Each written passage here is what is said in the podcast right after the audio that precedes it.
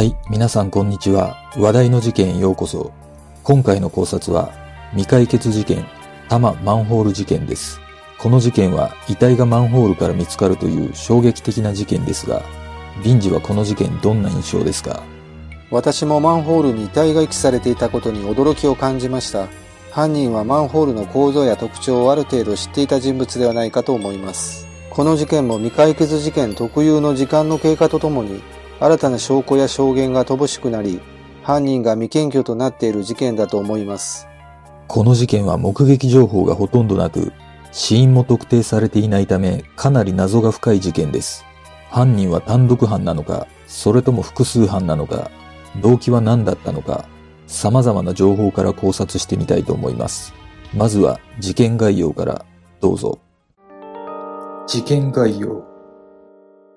1997年1月14日午前8時過ぎ、東京都多摩市海鳥1丁目のマンホールから汚水が溢れているという電話が多摩市役所にかかってきた。連絡を受けた下水道工事業者が午前10時半頃現場に着いた。マンホールには雨水用と汚水用があり、水が溢れているのは汚水用だった。汚水用のマンホールは匂いがきついのは当然だが、作業員がマンホールの蓋を開けると、凄まじいほどの異臭が立ち上ってきた。作業員がマンホールを覗き込んでみると、マネキンのようなものが汚水に浸かっていたため、業者は警察に連絡した。駆けつけた多摩中央署の捜査員が確認すると、それは女性の遺体だった。深さ3メートルのマンホールの底に腰掛けるような形で遺体は置かれていた。年齢は20代から40代。髪は短く、ワンピースにセーターを着ていた。かなり不乱が激しく、頭と鼻などの骨が折れていた。マンホールはそこに幅25センチの溝があり、水が流れるようになっているが、遺体の一部が剥げ落ちて溝を塞いでしまったのが、汚水が溢れ出した原因だとみられる。遺体は歯の治療痕から、近くに住んでいた女性 A さん、当時39歳であることが判明。A さんは前年の2月から行方不明になっており、捜索願いが出されていた。司法解剖の結果、死因は特定されなかった。警視庁では、行方不明になってから間もない時期に殺害された可能性が高いとみて、特別捜査本部を設置し、目撃情報や交友関係を中心に捜査を進めてきたが、現在も未解決のままとなっている。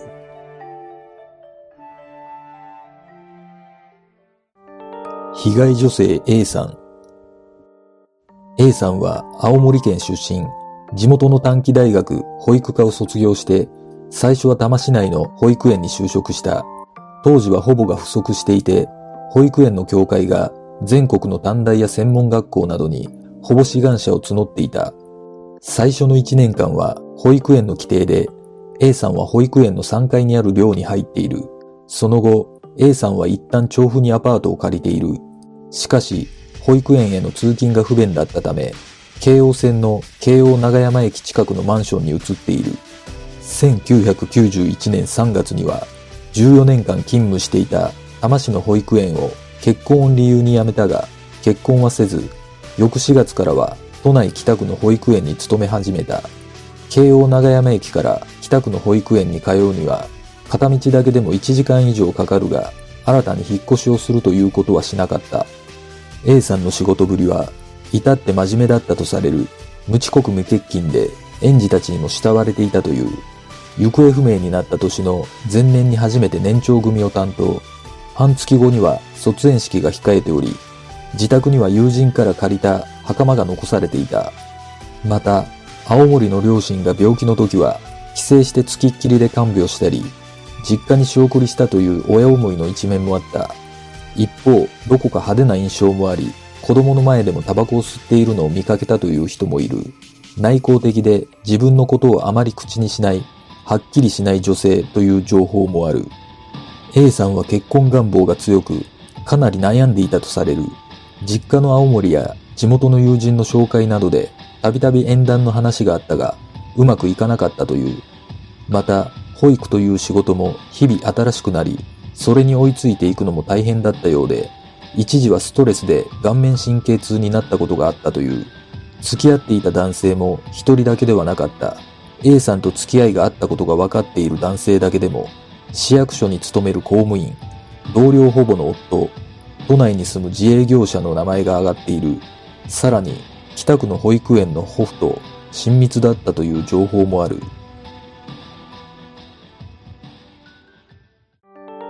事件の経緯 A さんが遺体で見つかったマンホールは、多摩市の京王長山駅から歩いて15分ほどの新興住宅地にあった彼女の住んでいたマンションからも200メートルくらいしか離れていなかった。マンホールがあった現場の道路はスーパーがあるので昼間は比較的人もよく通る。しかし脇道なので夜間は真っ暗に近く人もほとんど通らないという。A さんの行方は遺体が発見される前年の1996年2月27日以降全くわからなくなっていた。その日、都内北区の保育園に勤めていた A さんは午後5時半に同僚と別れ、午後6時50分に多摩市内のスーパーに立ち寄って買い物をしている。自宅の冷蔵庫には、その時買ったと思われるイチゴや納豆などの食料品が手つかずのまま残されていた。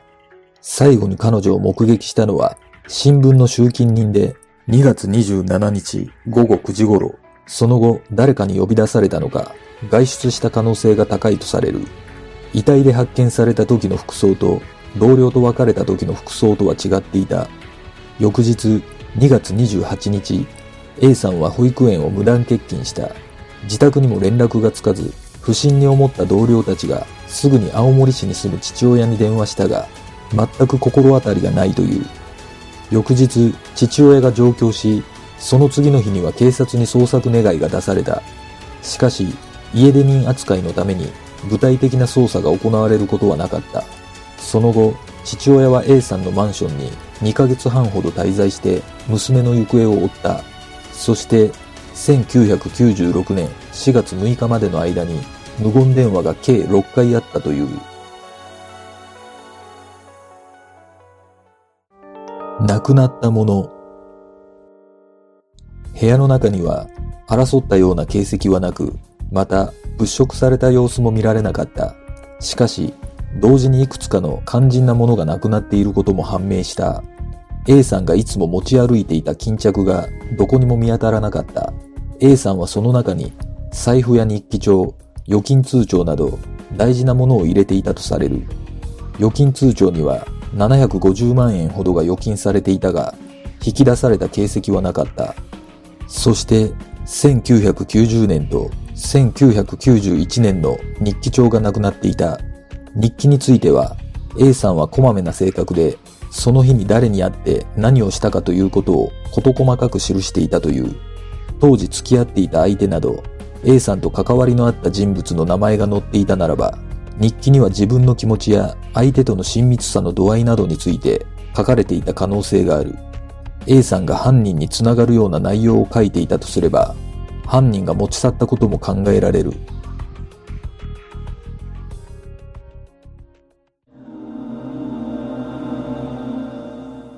部屋に争った形跡や物色された様子もなく、預金通帳からも引き出された形跡もないことから、金品目的の強盗犯の可能性は低いのではないかと思います。巾着についてですが、おそらく A さんは犯人に呼び出され、いつもの習慣で巾着に日記帳や預金通帳を入れたままで持って出かけたのではないでしょうか。そして1990年と1991年の日記帳がなくなっていたことについてですが、もしかすると A さんと犯人はこの期間に交際していた可能性があり、犯人は捜査が自分に及ぶのを恐れて証拠隠滅のために持ち去ったのではないでしょうか。亡くなったものの中で一番不可解に感じることはなぜ1990年と1991年の日記だけが消えたのかということです。どのタイミングで持ち去られたのかが非常に気になります。A さんは巾着にいつも日記帳などを持ち歩いていたとされますが、過去の日記帳まで常に持ち歩くというのは考えにくいと思います。だとすれば、誰かが部屋から持ち出した可能性があり、部屋に荒らされた形跡がないことから、犯人は普段から A さん宅に何度か訪れたことがあるのではないでしょうか。A さんは1991年3月に結婚を理由に退職していますが、その後結婚していないことを考えると、その頃に何かトラブルがあったとも推測できます。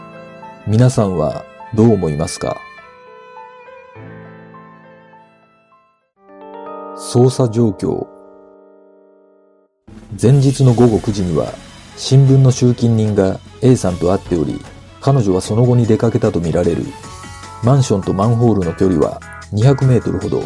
呼び出して殺害し素早くマンホールに入れるという極めて計画的な犯行だとされる。A さんは結婚願望が強く何人かの男性との付き合いがあった。金銭目的ではなく怨恨による殺害だとすると当然彼らに疑いの目が向けられる。最も疑われたのは市役所に勤めるある男性だった。マンホールの蓋の重量は約40キロ。直径は約60センチ。通常は専用の工具を使って開閉する。その男性は職務上その工具の入手が可能だった。彼の自宅はそのマンホールや A さんのマンションにも近く当日のアリバイも曖昧だった。A さんと付き合いがあったことも本人は認めている。しかしそれらの状況証拠だけでその男性に容疑をかけるのは無理との判断に至った。捜査関係者によると遺体を隠す場所としてマンホールというのは意表をついているという。マンホールは点検のために3年に一度は開けられるのでいつか遺体は発見されてしまうが十分な時間を稼げる。この事件の場合10ヶ月で発見に至ったが犯人を見つけ出す手がかりは失われてしまっていた。そして東京のマンホールはテロ対策から専用工具がないと蓋は開閉できないようになっているとのことだったが、事件後、捜査本部は一般の工具を使って蓋を開閉できるかどうかをテストしている。そして出た結論は、特殊な工具がなくても開けられるというものだった。そのことから、一度もマンホールの蓋を開けたことのないものであっても開けられることが分かった。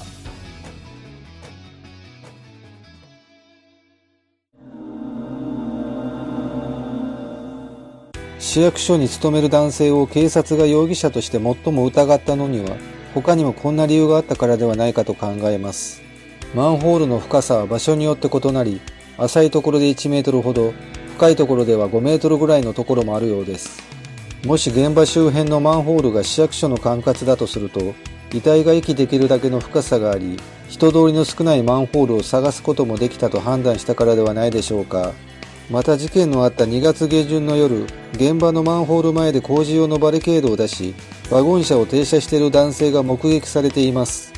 もしこの男性が犯人だったとすると工事を装うことで怪しまれずマンホール内に遺体を遺棄することができたのではないかと思います。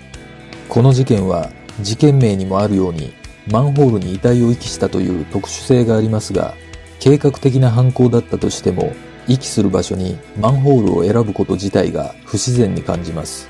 おそらく犯人は日頃からマンホールに関わる仕事をしており、蓋の開け方や構造などの知識が豊富な人物だったのではないでしょうか。もしかしたら犯行は計画的ではないかもしれません。例えば A さんを呼び出し、車の中で話をしているうちに口論になり、突発的に殺害してしまったため、遺体を隠すために一番近くにあったマンホールに入れた可能性も考えられます。マンホールに関わる仕事をしていたとすれば、蓋を開ける工具も車にあったのかもしれません。皆さんはどうでしょうか？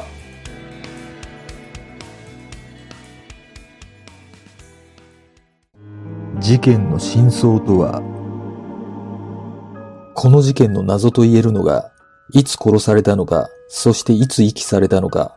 A さんが失踪したのは1996年2月27日、発見されたのが1997年1月14日、この間に約10ヶ月の空白の時間が存在する。警察の見解では、腐敗の状況から行方不明になってから間もない時期に殺害された可能性が高いとされるが、明確な時期は現在も分かっていない。そして、もう一つ不可解なのは、亡くなったとされる1990年と1991年の日記についてだが、日記帳を巾着に入れて持ち歩いていたとするならば、なぜそんなに過去の日記帳を持ち歩く必要があったのか、その理由についても分かっていない。A さんは失踪する前に長い髪をバッサリと切っている。長年やりたいと思っていた年長組を担当し、その卒園式を区切りに青森に帰郷するかもしれないと友人に漏らしていたという話もある。果たして犯人はどんな人物なのか、事件の真相とは？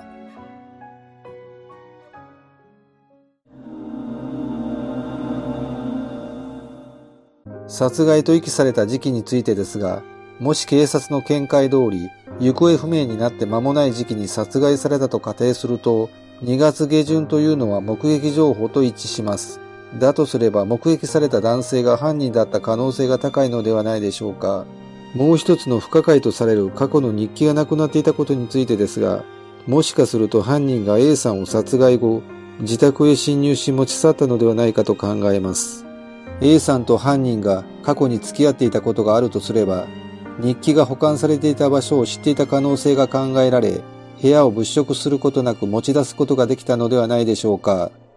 私の推測では、警察が疑っていた市役所に勤める男性が犯人と考え、男女関係のもつれから A さんを殺害し、遺体を遺棄したのではないかと思います。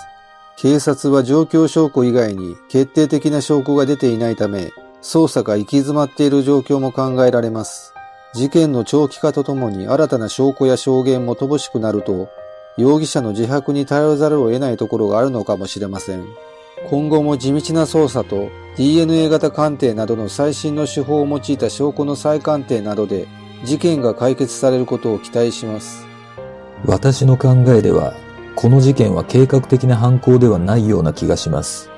行方がわからなくなった2月27日夜9時以降に犯人は A さんを呼び出したか、もしくは呼び出され、何らかのトラブルの末に殺害してしまったのではないでしょうか。そして想像にはなりますが、1990年と1991年の日記帳には犯人とのトラブルの証拠が記されていたため、話し合いの場に A さんは自ら日記帳を持ち出したとも考えられます。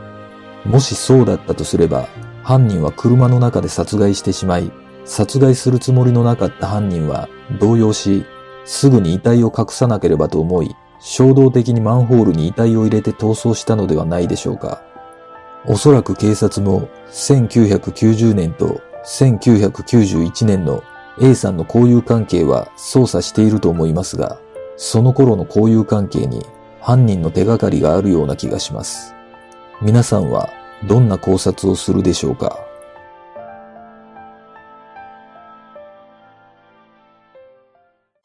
では、今回の考察は以上となります。次の動画を見たいという方はグッドボタン、チャンネル登録お願いします。よかったらコメント欄に考察してほしい事件などがあればコメントお願いします。この動画を見ていただいてありがとうございます。では次の考察で。